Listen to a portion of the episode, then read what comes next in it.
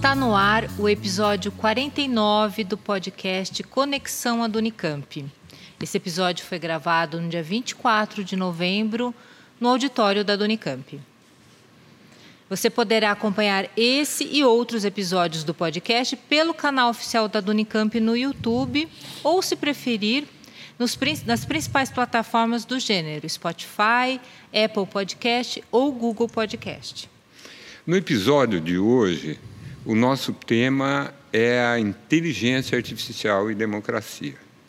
Inteligência artificial é um tema que está aí na ordem do dia mas, na verdade, não é de hoje que a ficção científica, o cinema hollywoodiano, eles trazem a inteligência artificial, robôs, ciborgues, nessas narrativas apocalípticas. Né? Um futuro sombrio, onde máquinas dominam a humanidade. Não é? Está no nosso inconsciente, de certa forma. Mas essa narrativa voltou com tudo agora como se a gente estivesse mais do que nunca próximo do domínio da inteligência artificial. É, e durante as eleições de 2016 nos Estados Unidos, houve uma disseminação significativa de desinformação e notícias falsas nas redes sociais. Vocês se lembram disso, né? Essa estratégia usou mecanismos para confundir a opinião pública em plataformas de mídias sociais. Os bolts ou robôs, que são programas de computador projetado para imitar ou substituir as ações de um ser humano, executando tarefas é, automatizadas e repetitivas, desempenharam um papel na amplificação dessas informações. Então, no Brasil, igual nos Estados Unidos, as, nas últimas eleições a gente também viveu um aumento violento da propagação de notícias falsas e de desinformação. É, o cenário político brasileiro foi marcado por uma transmissão intensa de fake news, né, impulsionada em parte por esses boots nas redes sociais. E agora, recentemente, nas eleições da Argentina, houve uma disseminação violenta de estágios novos dessas fake news, que são as deepfakes, que a Nina, que sabe muito bem, vai falar para a gente sobre isso. Né? Sim, e o uso de bots foi associado a estratégias de manipulação, com a criação de narrativas falsas com disparos em massa de mensagens pelo WhatsApp, impactando diretamente na campanha eleitoral, ou seja, o uso e abuso da inteligência artificial nos canais de comunicação já é um desafio para as democracias. Mas o fato é que a inteligência artificial já está entre nós há um bom tempo. É, interage conosco já há muito tempo. Né? Quando entramos na internet, fazemos compras, trocamos mensagens, enfim. E é sobre isso que nós vamos falar no episódio, neste episódio do Conexão Adonicamp. Eu sou Cristina Segato e, juntamente com meu colega Paulo Samartim, damos as boas-vindas aos nossos convidados, o professor Holmes Atux, engenheiro eletricista, docente na Faculdade de Engenharia Elétrica e de Computação da Unicamp, bolsista em produtividade e pesquisa pelo CNPq, e suas principais áreas de atuação são inteligência artificial e aprendizado de máquina, processamento de sinais, interfaces cérebro-computador, aspectos éticos da inteligência artificial e engenharia popular. E a Nina da Hora, cientista da computação, mestranda em inteligência artificial no Instituto de Computação da Unicamp e hacker antirracista. Durante sua trajetória, Nina explorou diversas biografias e se envolveu em diversas áreas relacionadas à computação. Agora ela está em busca da construção de sua identidade acadêmica e científica e sente uma forte e, e sente um forte interesse e motivação pelos estudos em justiça algorítmica. Então sejam bem-vindos, bem-vinda. Nina Holmes, essa primeira pergunta eu vou dirigir para os dois, que eu acho que vocês têm visões complementares, né? Na verdade, o que a gente gostaria de saber é o que há de real por trás de todo esse discurso, que às vezes beira a paranoia, né? de que a inteligência artificial vai escapar do controle e se tornar uma ameaça para a humanidade. Eu vou parodiar aqui o professor, o mestre Nicolelli, uhum. para fazer a pergunta. Vocês acham que, como ele diz, né, a inteligência artificial é mesmo inteligente e é artificial nesse sentido de ter vida própria? Começa.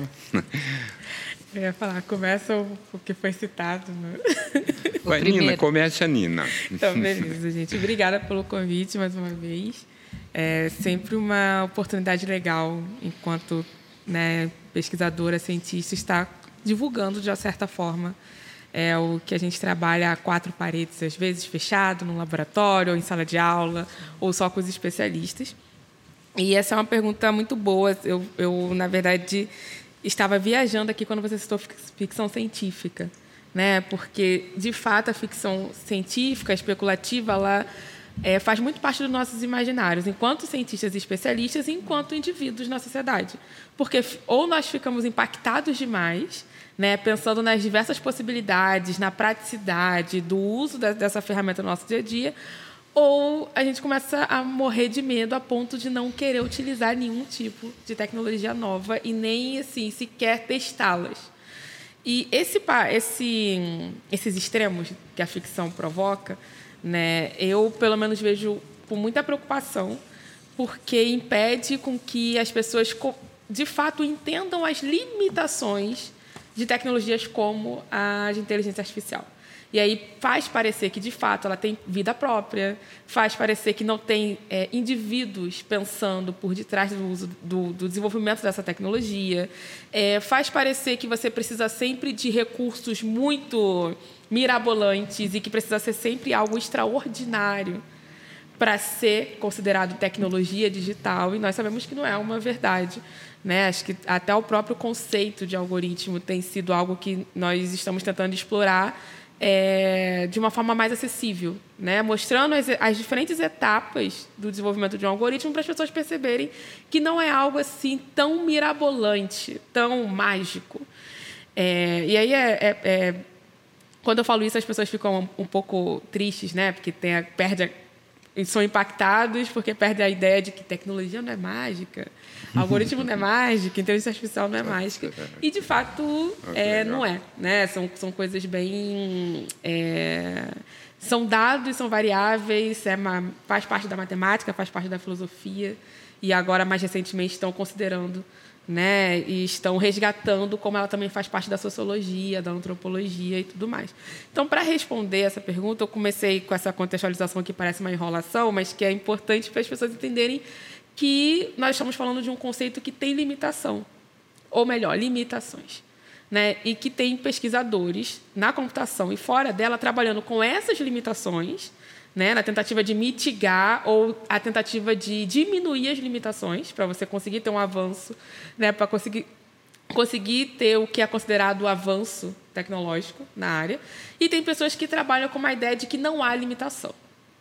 E essas pessoas elas acabam incorporando muito do conceito da ficção científica, né? Essa busca de que eu quero, de que nós é, temos que viver como se estivéssemos dentro do Jetsons. Eu sempre uso esse desenho, né? A galera fica falando assim, ah, mas você nem assistiu esse desenho, não era nem da sua época. Eu assisti no YouTube depois, galera. Tipo, sabe? Tem tecnologia existe para guardar o histórico também. Então eu assisti. Tá e eu fico, aí toda vez que eu vejo uma nova discussão sobre chat GPT ou sobre é, IA generativa, eu fico pensando, cara, os Jetsons, né? Tem episódios que eles não chegam a usar esses termos, mas que eles exploraram esse, esse imaginário. Né? Os carros voadores, que para o trânsito de São Paulo seria ótimo. Então, você tem várias ideias que são ideias que se assemelham muito mais a uma especulação, a, a, uma, a, um desejo e não necessariamente a algo concreto. Então eu começaria respondendo isso, assim, trazendo essa, essa, essa noção de que devemos diferenciar o que é o nosso desejo, sonho, tá? e tentativa do que é realidade. Perfeito. Gomes? Eu acho que eu vou adotar um ponto de vista aqui, talvez um pouco mais é, pessimista.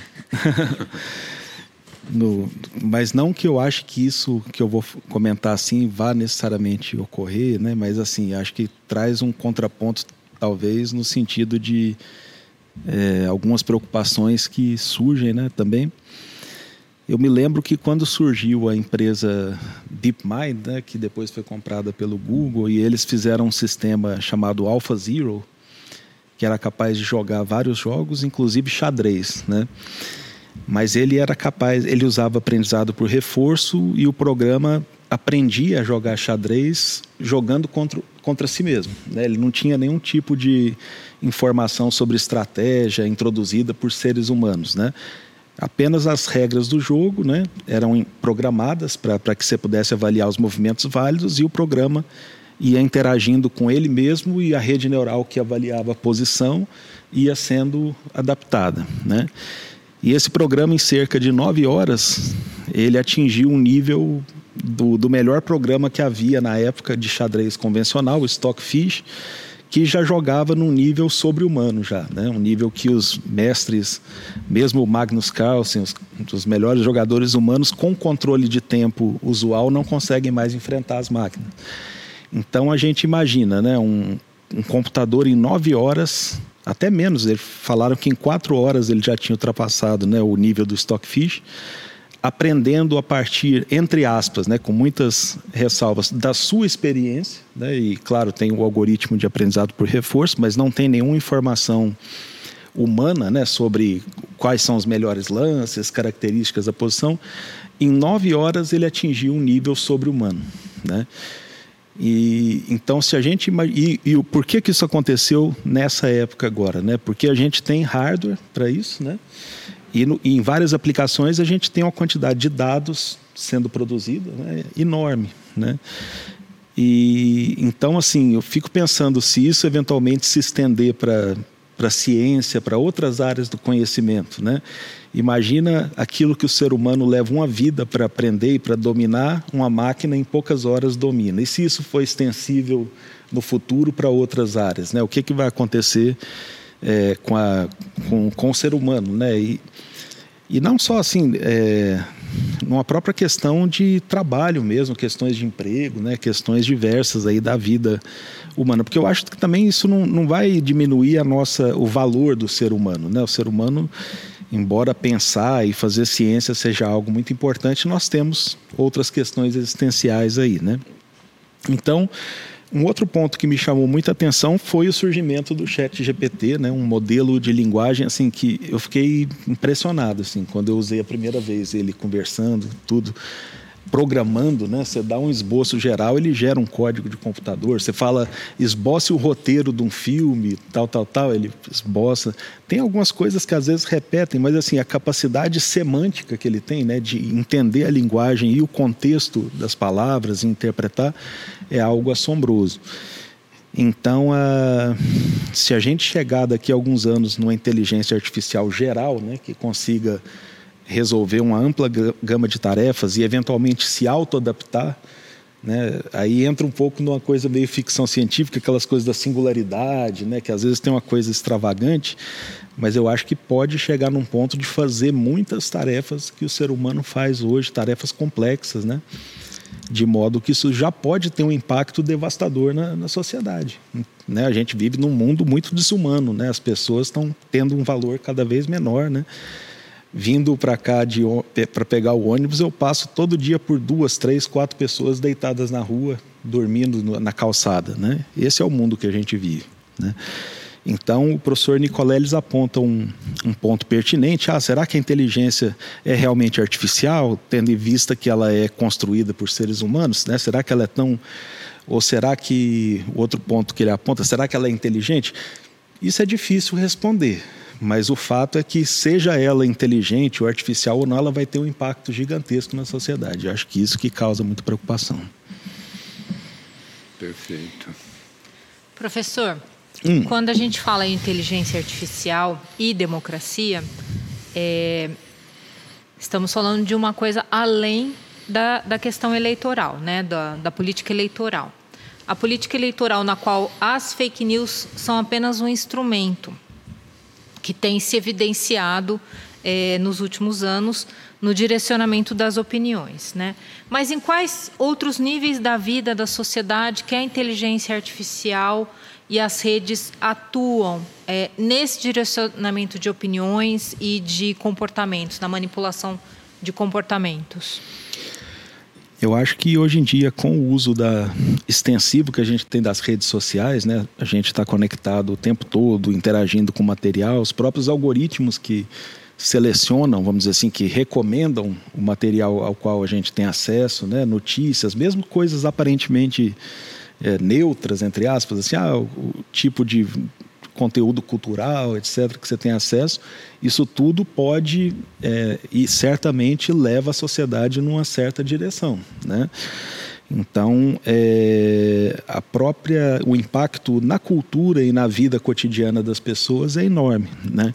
As big techs também, essas em, empresas em geral, e não só as big techs, até empresas de tecnologia grandes, mas não tão grandes assim, elas também oferecem serviços gratuitos, né, como né, todo, toda a política de negócios deles é de oferecer uma ferramenta muito legal, gratuita, as pessoas começam a usar extensivamente e depois o próprio Estado já não consegue mais regulamentar aquilo porque já está na vida das pessoas. Né?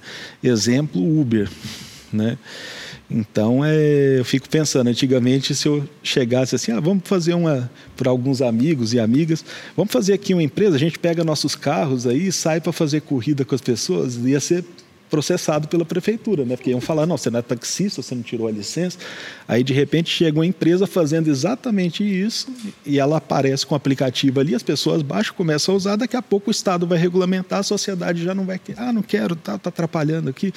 Então, isso é muito perigoso. Eles, eles têm um modelo de negócio de realmente entrar mesmo na, na vida das pessoas. É, né? e haja vista o termo, né, cunhado, uberização. Né? Uberização. Que, que realmente traduz isso que você... Pois é, Uber, iPhone, saúde, são questões trabalhistas que surgem depois, mas são muito mais difíceis de resolver depois porque as coisas já estão consolidadas.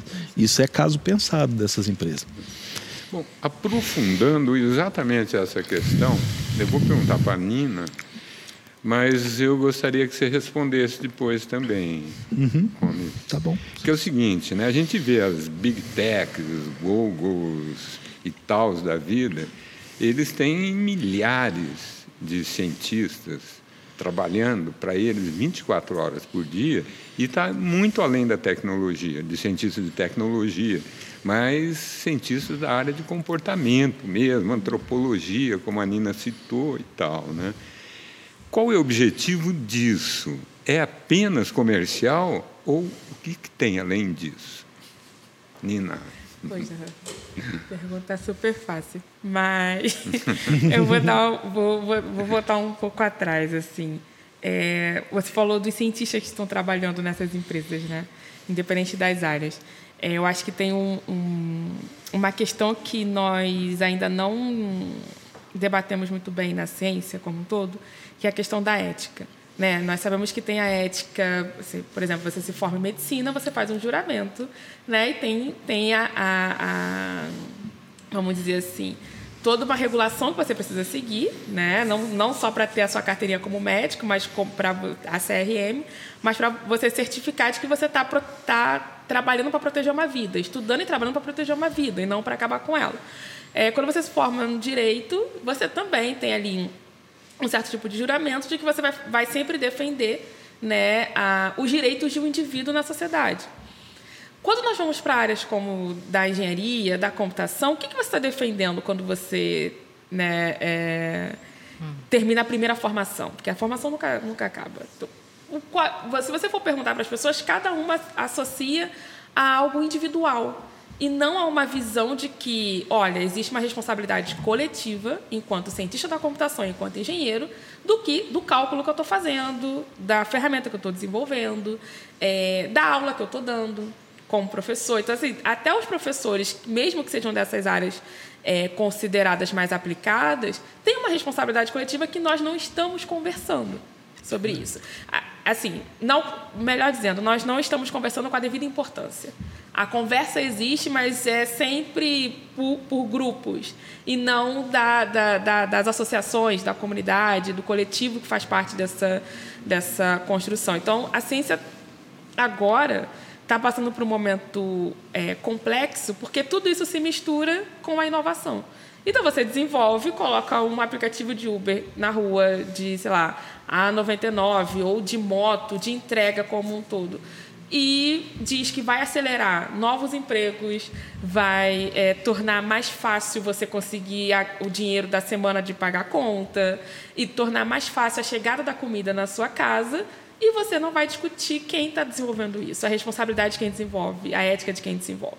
E essas pessoas podem ter passado ou não pela comunidade científica, acadêmica. Então, eu queria fazer, dar esse, esse passo para trás para agora chegar de, de fato na, na resposta, porque não é um, uma questão só da inteligência artificial. Aí acaba que a inteligência artificial ela acumulou essas discussões que está, estavam sendo feitas de forma muito individualizadas e aí nós chegamos aí agora em, em decisões é, algorítmicas que são pensadas por pessoas, tá? Então é, é, importante colocar sempre as pessoas na participando dessas decisões. Essas pessoas têm experiências de vida, experiências profissionais, é, têm um acúmulo aí do que ela acredita ser verdade ou não. E isso vai ser reproduzido pela, pelo algoritmo que ela está colocando na rua essa responsabilidade ela não pode ser atrelada só a um indivíduo. Então, não é só o desenvolvedor. É quem decide o negócio. É... Então, quando essas perguntas... É... Quando eu tenho a oportunidade de responder essas perguntas, ou quando eu tenho a oportunidade de, pelo menos, escutar a pergunta e se eu não tiver num dia onde eu consiga construir o raciocínio, eu falo, olha, hoje eu não vou conseguir te responder, sempre me vem essa reflexão da ética na ciência e que ela não deveria fazer parte só de, de conhecimentos que lidem diretamente com a vida. Como eu citei de quem trabalha é, em uma área jurídica, uma área legal, como com quem trabalha com medicina. Né? Então, eu acredito que o conceito ele também está nos empurrando a repensar o nosso, a nossa própria responsabilidade dentro dessas construções. Cientistas como os que você citou, que trabalham dentro dessas empresas, é, por muitas vezes não participaram dessa discussão previamente, estão dentro desses ambientes assim por questões de, de, remuneração, por acreditar que vai ter uma substituição do ser humano, de fato, por máquinas com algum tipo de, de, de algoritmo que tenha retorno rápido. Né? Eu evito muito dizer sobre inteligência, usar a palavra inteligência artificial, por conta justamente desse ponto de eu concordar com o professor Nicoleles. Eu acho que a gente está no momento de tentar repensar esse conceito, esse nome, para que a gente diminua essa sensação de que vai, ser, vai ter uma substituição a qualquer momento. Hum. E eu sempre pontuo que quem está discutindo sobre inteligência artificial geral, quem está propondo a inteligência artificial geral, vamos dizer assim, ah, o grupo de pessoas que estão dentro dessas empresas, que, que pontuam muito isso, em sua maioria são pessoas brancas. E aí eu sempre puxo isso, não por uma questão de que vamos discutir então raça, depois discutir. Não, é porque isso precisa ser demarcado. A gente já está no 2023, sabe? Não estamos mais no século XIX. Então, nós temos como conversar sobre isso sem pegar é, como um aspecto de, ai meu Deus, a culpa é minha, a culpa é sua, a culpa é dela, a culpa é dele. A gente já, já ganhou, tem informação suficiente para discutir isso enquanto sociedade. Né? Por que, que tem esse grupo discutindo isso? É, priorizando isso e nós não temos como refutar, apresentar outras alternativas. Então, eu sempre penso que, eu, na verdade, eu espero que a gente continue tentando apresentar outras alternativas a essas ferramentas. Porque, de fato, a tecnologia não pode ser culpada, porque ela não é indivíduo, ela não toma decisão sozinha. Né? E nós estamos trabalhando para usar a tecnologia de forma é, positiva não. na sociedade. Perfeito. Por, por, Gomes, aí, é, seguindo nessa pergunta, né? Porque a questão é o seguinte, né? O que é, é, como você disse, é, as redes sociais, tudo isso permite uma, tem permitido uma indução profunda, né? E quando a gente vê esses cientistas, por exemplo, da área de comportamento, ali dentro, estudando, qual é o nível, é, qual que é o nível de manipulação mesmo de grupos ou mesmo de massas que esse nível de pesquisa leva e que pode levar. Eu acho que é um, o potencial é enorme, assim, né? Porque que a gente se lembrar, eu não quero fazer nenhuma analogia, assim, na, no sentido da, da finalidade da coisa, né? Mas a propaganda, o uso da propaganda na política, é, propaganda num sentido de manipulação mesmo, né? A gente sabe que é muito antiga, tão antigo quanto a, quanto a própria política, né? E a gente tem exemplos aí no, no começo do século XX, né? As máquinas de propaganda aí do, do fascismo, né? Do nazismo, que foram usaram instrumentos muito poderosos para a época, né? Eram instrumentos na época visuais, filmes, etc., que eram as mídias talvez mais vanguardistas, música, né? É, para fazer um ar, uma coisa triunfalista, exaltar um certo conjunto de ideias aí, né? E depois, com, a, com, depois da Segunda Guerra Mundial, a gente teve essa grande explosão do, do marketing, né? do, do, do capitalismo buscando né, desenvolver as vendas e atingir consumidores e públicos e usando a TV, toda a publicidade, tudo isso se, se transformou numa, num ramo próprio aí da, da, da propaganda e, e, e da, da administração, né? Então, disso a gente já vê como o processo de capitalista está atrelado à propaganda, está né? Tá atrelado à necessidade de vender as coisas. Né? As pessoas hoje em dia falam até que a gente tem que se vender, né? você tem que saber se vender, tudo é nessa linguagem que existe hoje. Né? Pois é. Essas ferramentas, a questão é que elas têm uma, uma, uma, penetração assim na vida das pessoas e os comportamentos que a gente às vezes nem percebe, a gente está o tempo todo alimentando padrões de comportamento para esse algoritmo. Né? Em algumas coisas, talvez os algoritmos nos conheçam melhor do que nós mesmos. Né? Porque às vezes a gente não para para pensar, nossa, que tipo será de música que eu ouvi mais no ano passado, tal. Você às vezes não ah. tem essa noção, mas o algoritmo tem, Sim. né? É, o Spotify sempre manda sempre no final manda do listinha. ano, né? Tá aqui a sua, sua playlist do ano. Então o que você, você mais ouviu. É. Turbinar o capitalismo de um jeito assustador assim, né? As pessoas, o ser humano não é totalmente racional, o ser humano é muito irracional também. Acho que a publicidade aprendeu a explorar isso de várias formas, né? Mas havia certos marcos legais que eram respeitados, né? Mas com esses algoritmos a gente não sabe o que está acontecendo ali né? nas caixas pretas muitas vezes. Né? Perfeito. Ah, isso perfeito. me dá medo.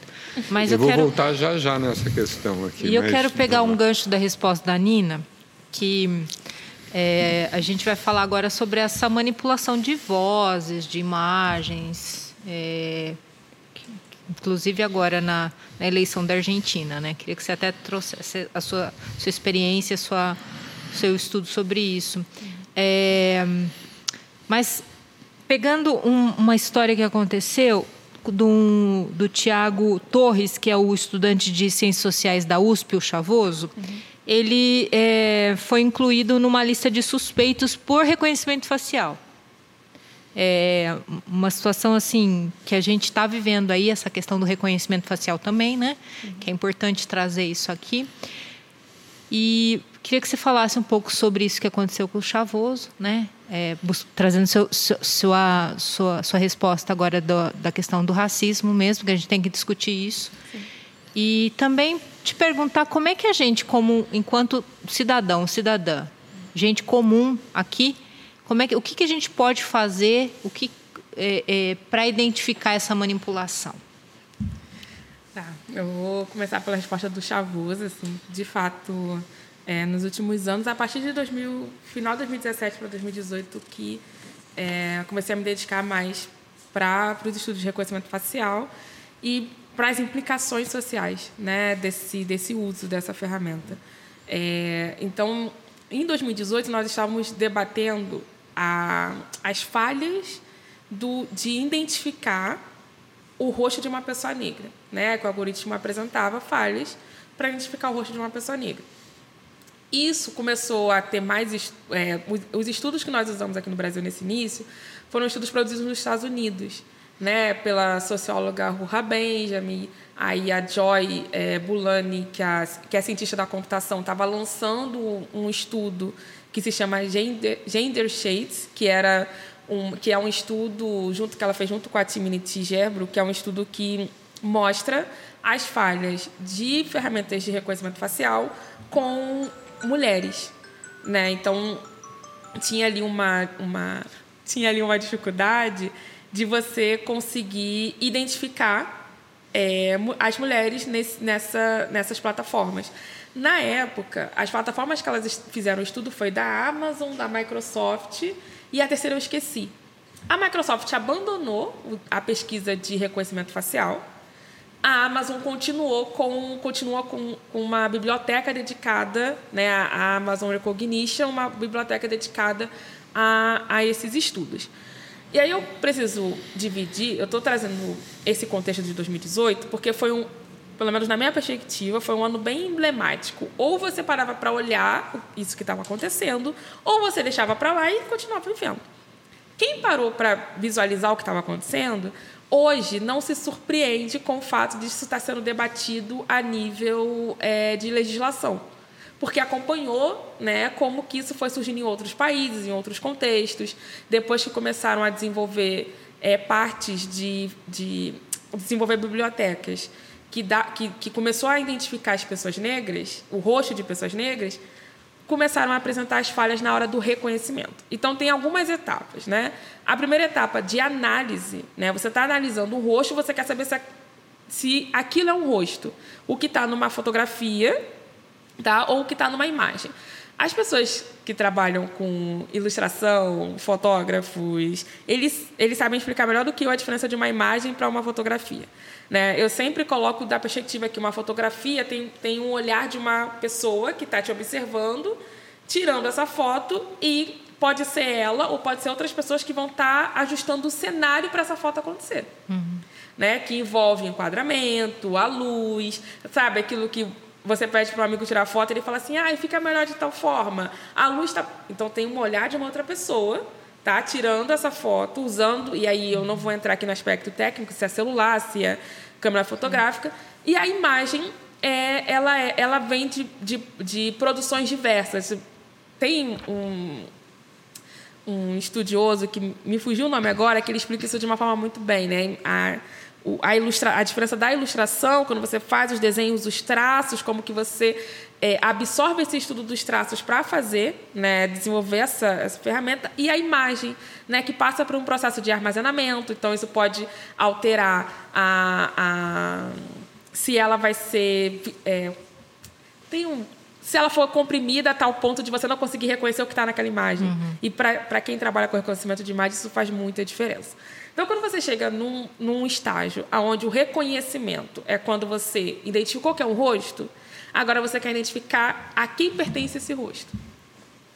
Para isso, você passa pelo processo de aprendizagem, tá? Você não, né? O algoritmo passa por um processo. Ele, ele precisa aprender a identificar o rosto dentro de um cenário, a entender o que é um rosto, né? Primeiro ele entende o que é um rosto, depois ele tenta identificar o rosto e aí depois ele estou simplificando muito o pipeline de um aprendizado de, de professor sabe, estou simplificando tranquilo, o aprendizado de para fazer esse reconhecimento de imagem.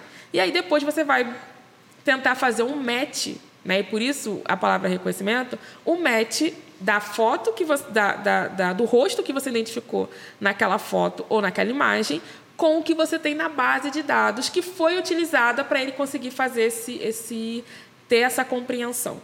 No caso do Chavoso, e aí é o caso do Brasil, é, o Brasil ele vem de um histórico, tá? Os dados eles carregam uma história. Todo dado carrega uma história, né? Seja texto, seja imagem, seja áudio, eles carregam uma história. O Brasil tem um histórico muito grande de você de fato fazer, é, realizar prisões, é, realizar, é, é como que eu posso dizer, acusações injustas com a população negra. Né? Eu não preciso ir muito longe. Né? Todo dia você tem um caso diferente e esses casos eles vão para uma base, eles são armazenados em algum lugar, eles são arquivados em algum lugar. É, só fazendo um parênteses aí, ontem a porta-bandeiras da, da, da, Portela, que uhum. estava numa em Brasília, fazendo um. É, recebendo uma medalha. Exatamente, teve, foi sofreu racismo no aeroporto. Então, Exatamente. Então, só para fazer esse parênteses, como isso é cotidiano. Cotidiano, poucas horas e menos de 24 horas. Tem câmeras no aeroporto. Aquilo foi registrado de alguma forma, mesmo que depois eles tenham que registrar que eles fizeram aquilo de forma injusta. Só que esses dois registros estão na justiça brasileira. No caso das imagens, eles estão em bases que nós mesmos não temos, não temos acesso, não temos a, a transparência de como isso é armazenado, se realmente é refeito a anotação. Né? E uma das coisas muito importantes nessa, nesse processo do reconhecimento facial é a anotação da imagem que está na base. Né? Porque isso é, é também usado no, no, no, no aprendizado. É a anotação mesmo. Assim, você precisa legendar o que é aquela imagem para saber se vai ter um match na hora do resultado, se vai fazer sentido. No caso do Chavoso, é, e aí eu, eu, eu, até reli essa matéria hoje de manhã para ver se revi essa matéria hoje de manhã para ver se tinha tido alguma atualização, né? Se eles tinham dito, por exemplo, como que estava armazenado a imagem dele ali, como que ele foi parar dentro dessa base desse registro. Né, se tinha alguma coisa a ver com as manifestações que ele tinha participado na universidade. E aí isso me lembrou um caso que aconteceu durante o Black Lives Matter, na né, pré-pandemia, que alguns manifestantes do, do, desse movimento, né, que foi um movimento, muitas pessoas dedicam a, a origem desse movimento à, à época do, do, das injustiças e dos assassinatos cometidos nos Estados Unidos, majoritariamente pela, pelo que o, o, George Floyd sofreu, né, da agressão da polícia, que resultou na sua morte.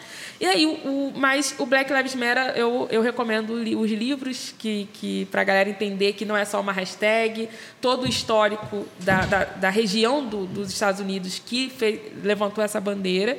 Então, eu recomendo para a galera entender que não é só um histórico a partir do, do, do do George Floyd, mas os manifestantes, os ativistas negros que participaram das manifestações, que participaram dessa reivindicação de justiça, as câmeras né, do, de, de alguns estados do, do, dos Estados Unidos, nesse caso de Nova York, elas estavam filmando e elas tinham é, algoritmo de reconhecimento facial. Então, os, os ativistas que estavam sem máscara, né, sem o lenço, eles coletaram as imagens de, deles e depois eles foram acusados mais tarde de uma acusação que ninguém sabe. Né, os advogados, todo mundo falou, não, mas de onde está vindo essa acusação? E aí depois trouxeram, né, o New York Times divulgou, o The Guardian divulgou, como que tinha sido esse processo. Então, é, é realmente um, um problema você colocar determinadas tecnologias para serem usadas na sociedade sem ter legislação, sem ter o, o, a compreensão de, dos resultados inimagináveis que elas podem é, ajudar a, a, a, a, elas podem ajudar a ser, seja impactando de forma positiva ou forma negativa. E no caso do reconhecimento, de fato, eu, pelo menos enquanto pesquisadora até agora, não consigo visualizar um, um, um uso benéfico quando ele é integrado, integrado à nossa sociedade. Eu tenho muitos receios, assim, eu, eu fico muito, sempre muito perplexa de, do quanto que ele priva é, um grupo na sociedade de viver. Então, assim, é, é, você ter, ou você vai ser sendo acusado e vai ficar sendo exposto, no, como foi o caso do Chavoso, nas redes sociais, não sabe o impacto psicológico na vida dele. Você não sabe o impacto dessa exposição de imagem, não sabe o impacto de como que ele vai olhar a sociedade. E no caso é, de, de, das mulheres negras, que aconteceram é, algum, um caso agora em Sergipe, ela falou que ela ficou tão nervosa que ela acabou é, é, urinando na roupa dela e que ela está com medo de sair de casa. Então, assim, isso não está sendo avaliado por nós cientistas da computação. Primeiro, porque nós não temos o conhecimento da psicologia. E segundo, porque, de fato, não está sendo é, colocado como importante essa, esse levantamento de problema, esse levantamento de essa, esse, essa eu ia usar um termo agora muito acadêmico, mas vou deixar para lá. Não está sendo colocado como importante você reavaliar o uso dessa ferramenta, se ela precisa ter essa, essa, essa aceleração toda no, no seu desenvolvimento. Seguindo, assim, o que a gente vê além desses impactos aí nesse sistema de segurança e etc., é, toda essa tecnologia nova, como a gente já falou aqui dentro das redes sociais, elas também colocam manipulação de imagem de pessoas, injúrias, é, difamação, vários crimes cometidos pelos usuários, né? E as plataformas, elas nunca são responsabilizadas, né? Então, o que, que vocês acham disso? Elas deveriam ser responsabilizadas? E outra coisa, por que as plataformas, o que, que permite que as plataformas elas inscrevam usuários sem exigir, como exige, né, que nem banco, você entra no GovBR, em vários sites e tal, mesmo site de compra, muitas vezes, exige rigor na identificação. Né? E as plataformas nunca foi cobrado isso delas. Por quê? Eu gostaria que vocês dois respondessem essa questão. Tá é, só fazendo uma, um parênteses aí também, é, tem, li uma notícia na BBC esses dias que os jovens dos Estados Unidos, em alguns estados, estão processando a meta por, por estarem viciados em redes sociais. Isso é um, uma discussão bem importante. Que... Não, que bom que eles estão fazendo isso, né? Porque, de fato, existem aí cenários que nem, nem, nem estão sendo estudados ainda na universidade, porque por falta de tempo, ou às vezes por falta de exemplos perto ali do, do né, para os pesquisadores se interessarem, tentar levantar isso como hipótese e tal. Eu sempre trago é, a universidade primeiro, porque eu ainda acredito no espaço da universidade, é, seja público ou privado, eu ainda acredito nas pesquisas, ainda acredito que nós vamos conseguir diminuir esse gap entre ética e pesquisa para entender que determinadas hipóteses não deveriam ser colocadas como pesquisas de fato, né? não deveriam nem ser pensadas como hipóteses. Eu ainda acredito porque tem muito pesquisador que participam, desse desenvolv participam desses desenvolvimentos. Então, assim, é, ainda é, é, pode parecer ingenuidade da minha parte, mas eu fico realmente muito assustada de eles não conseguirem visualizar, se visualizar como parte do problema. E aí eu volto até para a pergunta que você tinha feito da responsabilidade, da responsabilidade dos cientistas e agora a responsabilidade das big techs. As big techs em si são é, grandes é, conglomerados que nasceram tá, com uma perspectiva do Vale do Silício, uma visão do Vale do Silício. Então elas estão ali trabalhando, estudando, que seja, trocando entre elas dentro daquele espaço que, tem, que de alguma forma homogeneiza muito como se deve desenvolver tecnologia no mundo.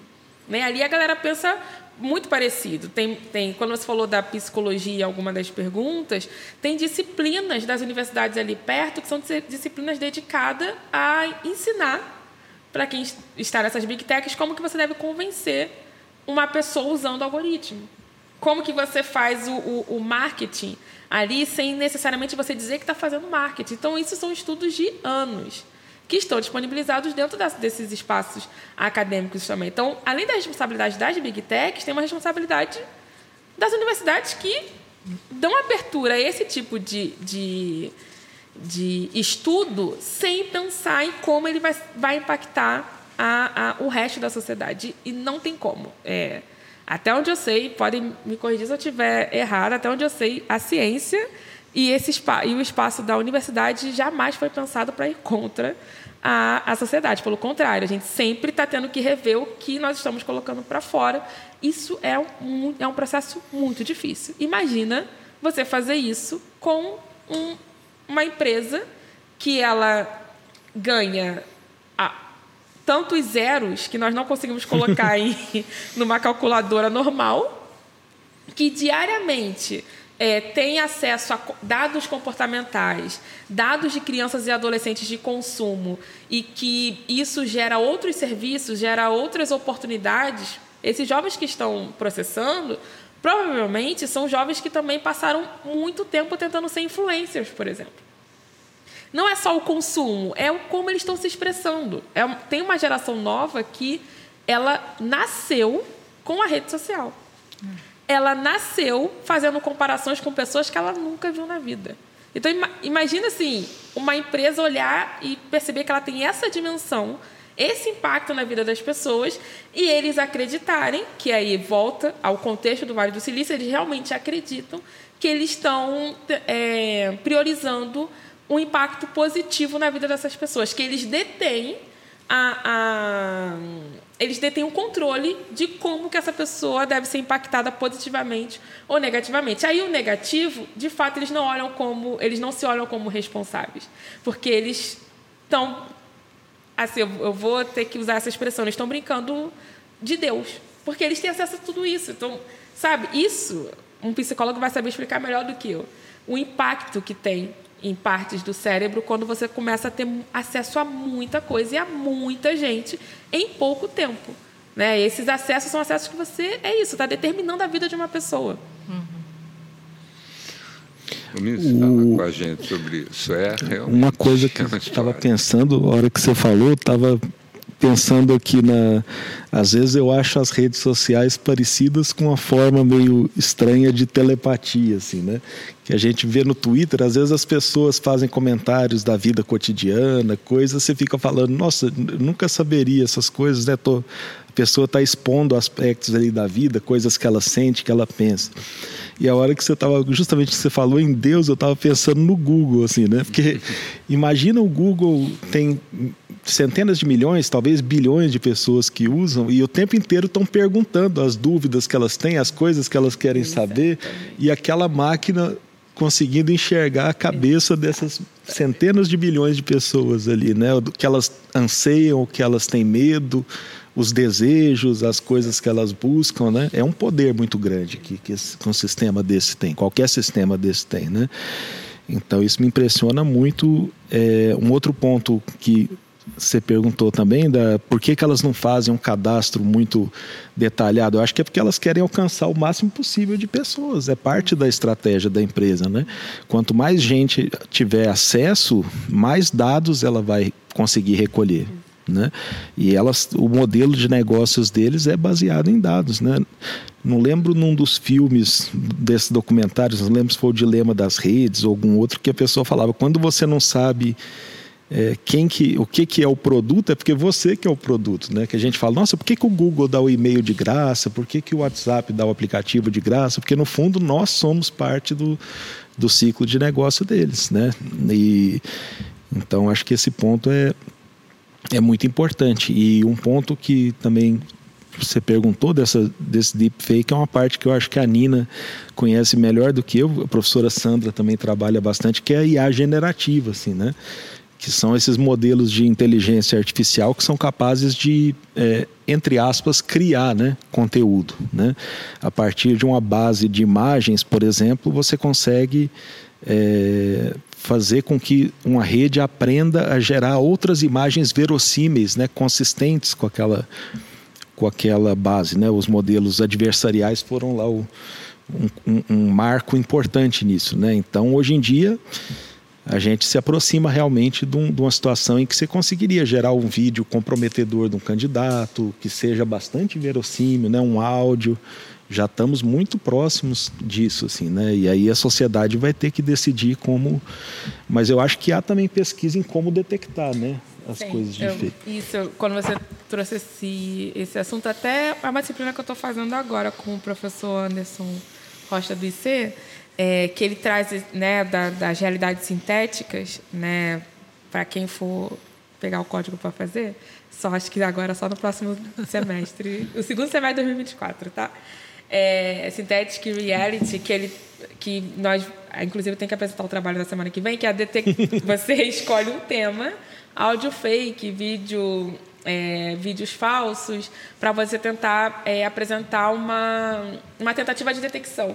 Né? E em alguns é, alunos dele, orientandos dele de doutorado e pós-doutorado, apresentaram os trabalhos para a gente, né? de como que, que eles já publicaram e tal, alguns é, detectores em alguns níveis dessa, dessa realidade sintética e o quão difícil é você detectar a manipulação que é feita, porque é mais de uma.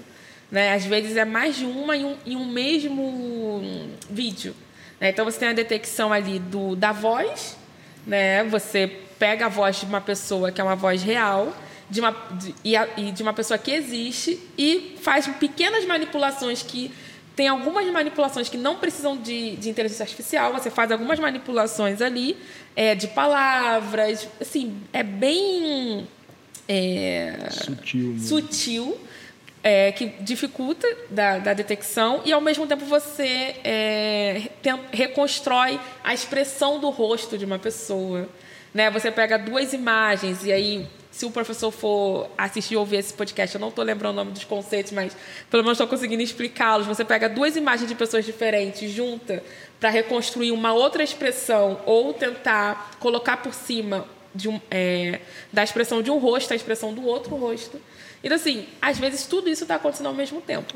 Um dos pontos difíceis de, de, dessa área, dessa, desse tipo de manipulação, é você deixar o código de detecção aberto. Uhum. Né? Então, ao mesmo tempo que você é a favor da ciência aberta, que eu também acredito na ciência aberta como uma forma de você é, conseguir detectar mais rápido né, é, essa, esse, essas manipulações e conseguir, de fato, é,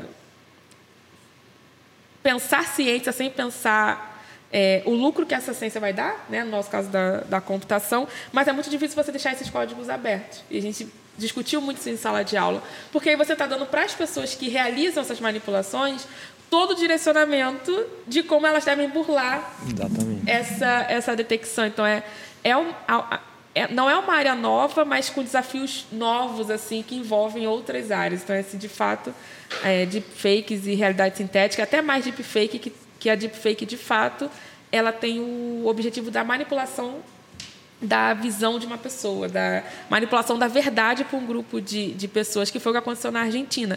Realidade sintética ainda tem usos é, benéficos, de certa forma, para a galera do entretenimento, Sim. cinema, para a galera que trabalha jogos, com jogos, também. exatamente. Então ainda tem assim. É, estão tentando fazer essa. separar essa, esses dois conceitos. Uma coisa que queria só comentar também, que me lembrei, que a Nina comentou da questão, às vezes, da gente fazer a pesquisa no dia a dia acadêmico e não perceber a conexão com a sociedade.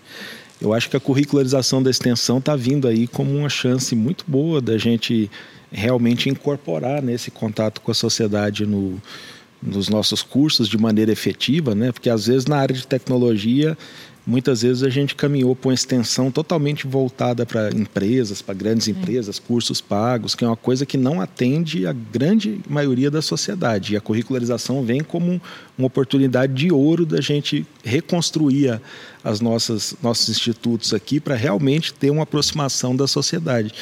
E acho que aí a gente pode, na área de computação, pensar, fazer projetos nesse sentido, né, de, de trabalhar a tecnologia.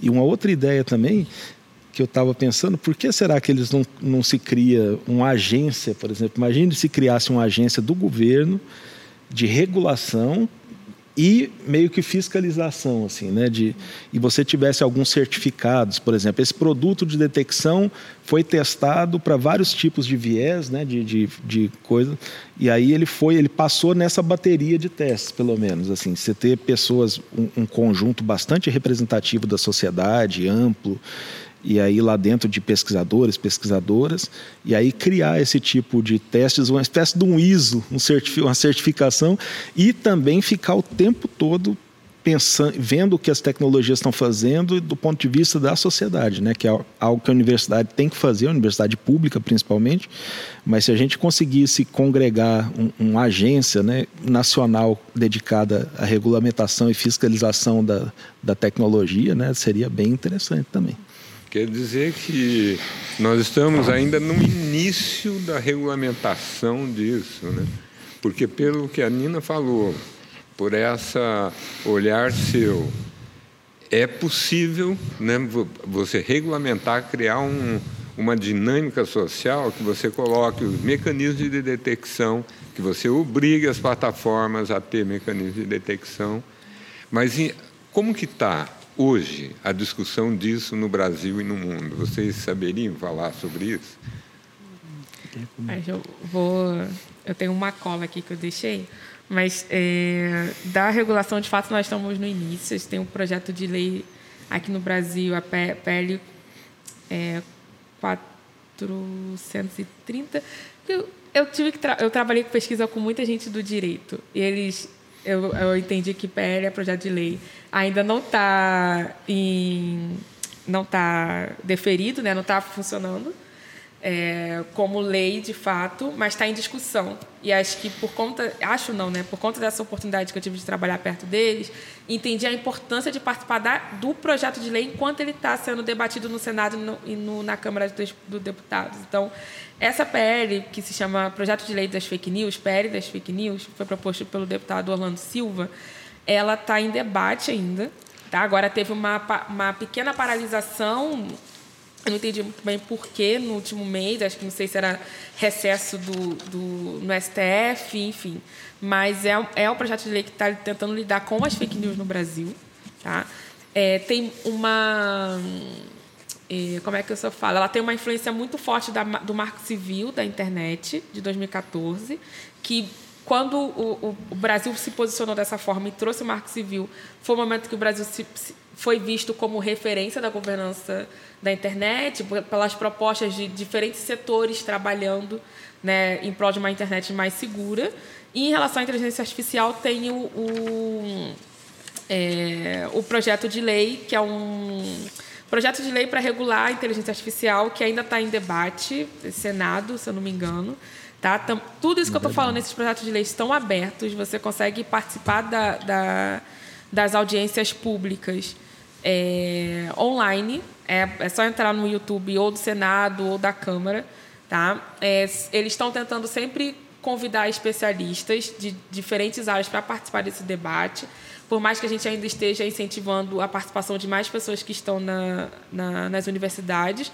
E fora do Brasil tem, é, além da GDPR, né, que é, o, é a, foi uma das referências para a LGPD aqui no Brasil, ou, enfim, é, é a, tem a mesma tentativa de, de mesmo objetivo ali, vamos dizer, é, que, teve, que fez com que a, dessas empresas mudassem o termo de privacidade delas.